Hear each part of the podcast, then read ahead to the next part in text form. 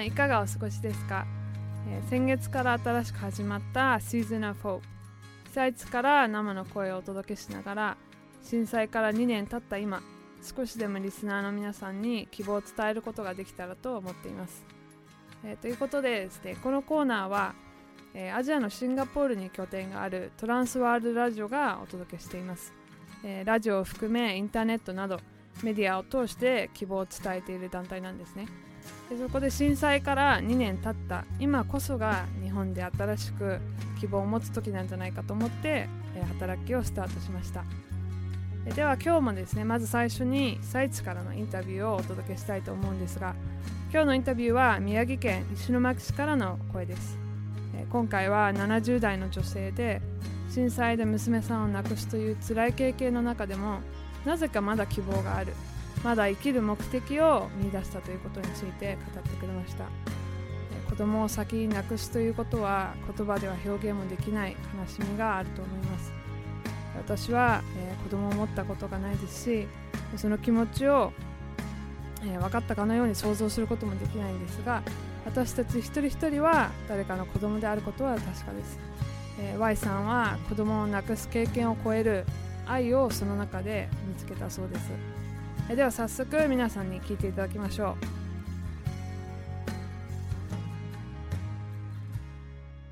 幸い自宅がねあの床上浸水にならなかったのね。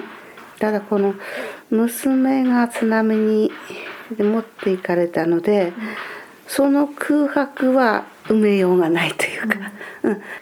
子供がいなくなったっていうことはもうなんというかねこう体の中のどっか一部が、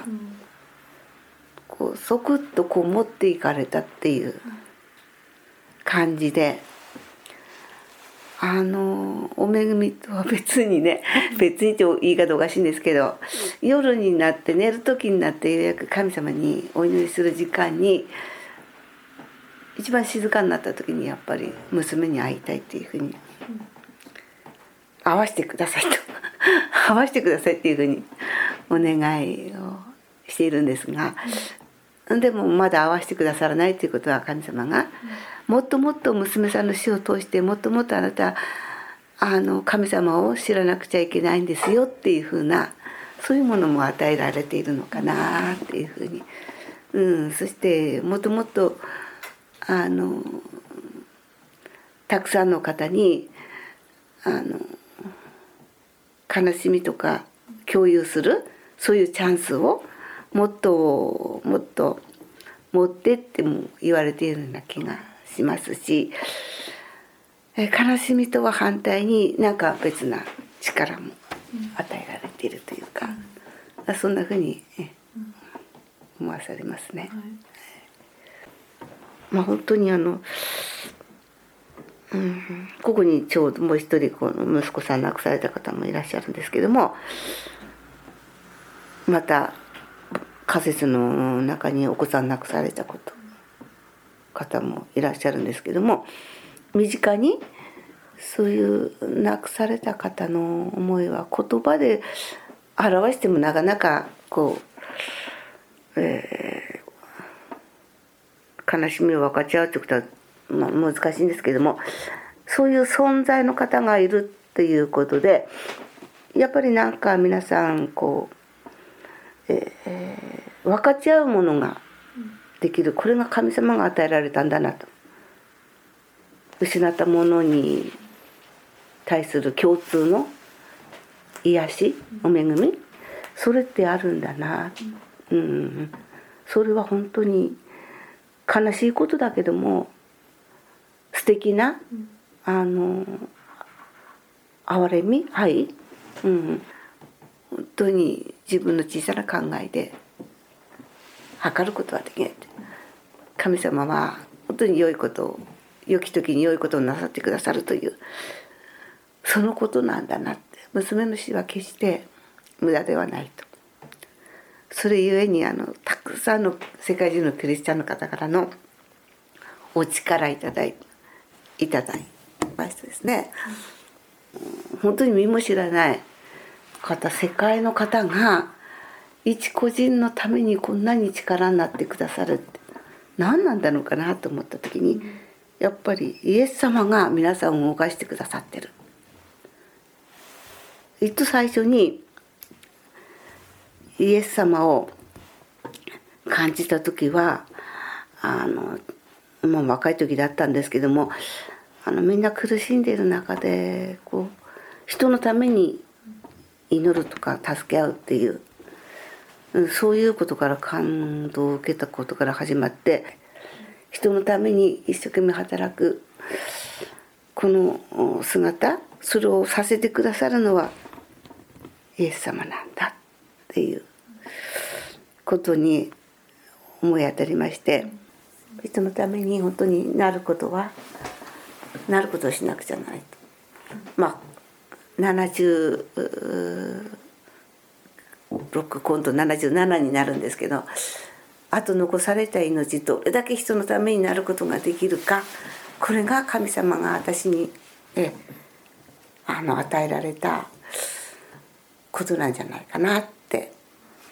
だから夜になると娘に会いたいと思いながらも神様許してください。まだ神様は私の、うん、そういう願いとは別にもっともっとすることがあるんだよっていうことを言ってくださってるんだなっていうその、うん、お力で歩くことができてます。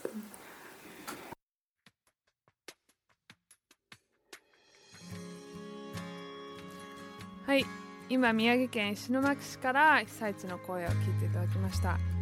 私はですね実際にこの方にインタビューをさせていただいたんですけど、まあ、目に涙を浮かべながら話してくださいました、まあ、それを聞きながらですね本当にまあ感銘を受けまして、まあ、子供を亡くしながらにもその悲しみを共に分かち合うことそれができるのは恵みだっていうことをおっしゃるのもすごいと思ったんですね。皆さんも子供を亡くすという経験がなくても今までの人生で愛する人を亡くす経験、まあ、そういう経験をされたことがあるんじゃないでしょうか。災害を他の出来事と区別する点。それは誰かを失うこと。誰かを亡くすことの大きさだと思います、ま、生きていれば誰もが失う経験をしますけども、ま、今回のような災害で社会が一度に多くの喪失をしました、まあ、癒しのプロセスにはこの失う経験を乗り越えてどうにかして悲しみを通り過ぎて人生に新しい理解を見出すことが重要になってくると思います、えー、今日のインタビューで娘さんを亡くすということに対する気持ちをまるで体の一部がすくって持っていかれたっていう表現をしていました。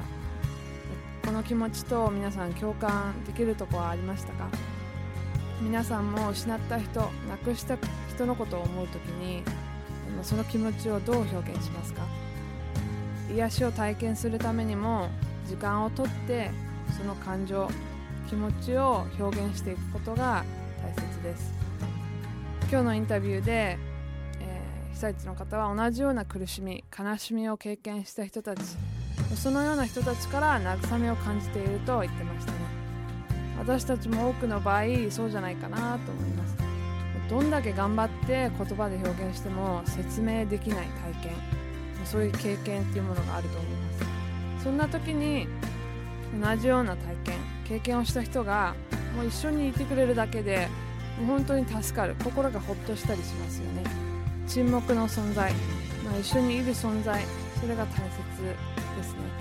喋る必要がある時もあると思います。でもそのような同じような体験経験をした人が喋ってるのを聞くだけで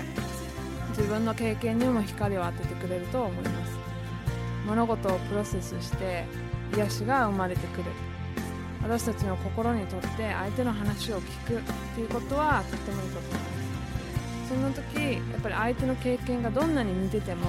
私たちと全く同じ経験それはありえない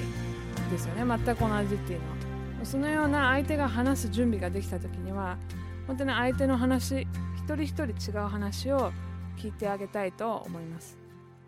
もう一つですねあのインタビューの方で聞いてるとよく聞くのが神様の話をあのしています。神様を信じていること。そのことが彼女にとって物事をどう見たり経験するか影響していますこの短い5分間のインタビューでもあの毎日祈る時間を持ってる。そういうことを言ってました。神様に自分の感情を話せる時間。それと同時に神様から答え返事が返ってくるようなまあそんな神様と会話をするっていうこと。皆さんはあのしたことあるかちょっとわからないんですけども神様っていう存在は皆さんにとってどういう存在ですか？悲しみと亡くした人亡くなったことを経験したことがある中で信仰っていうのはかなり影響してくると思います。でみんなそれぞれ持ってる信仰は違うかもしれないんだけど特に生と死そのような関わる問題だとあのだいぶ違ってきますよね。でよく信仰を持ってていいなとか私まあ信仰持ってないんだよねって言う方いると思うんですけど私たちは誰も生まれつき信仰を持って生まれてきません。あの一人一人個人の選択で信じるっていう選択をしていきます。でその選択は一日一瞬。たった一瞬かもしれないけど人生においてできる選択。今日よりも明日はきっといい日になるっていう信じる選択。そういう選択を私たちはもらってると思います。そのような選択をしていく中で私たちは希望を見出してその時の悲しみ痛みもあるし悲しみもあるしそれはあると思います。でもそれがいつか言える。そして慰めがあるっていうことを信じていく。それが私たちにできることじゃないかなと思います。皆さんも東北に住まれている方はあのいろんな方がボランティアで来てくれたと思うんですけどもそのような方は一体どういう気持ちで被災地に来られたんでしょう？どのような信仰を持ってどのようなことを信じて東北に来てくれたんでしょう？そのような方たちとの出会いの中で私たちは自分の信じていること変えられていくんじゃないかなと思います。それではですね皆さん最後に1曲お届けしたいと思います。北海道のバンドナイトデライトの家です。え今日も15分間トランスワールドラジオめぐみの Season of Hope お送りしました。次回もまたこのコーナーでお会いしましょう。